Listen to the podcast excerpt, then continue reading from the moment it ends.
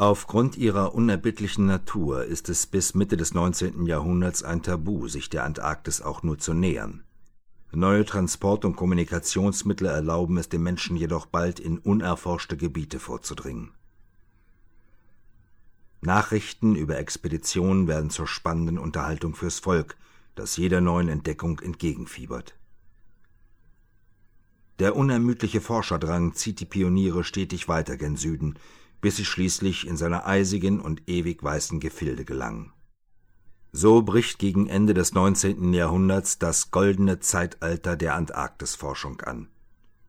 Seine Helden heißen Shackleton, Amundsen, Scott oder Byrd. Deren großen Taten ist es zu verdanken, dass der rätselhafte Kontinent nach und nach die riesige Lücke auf den Landkarten füllt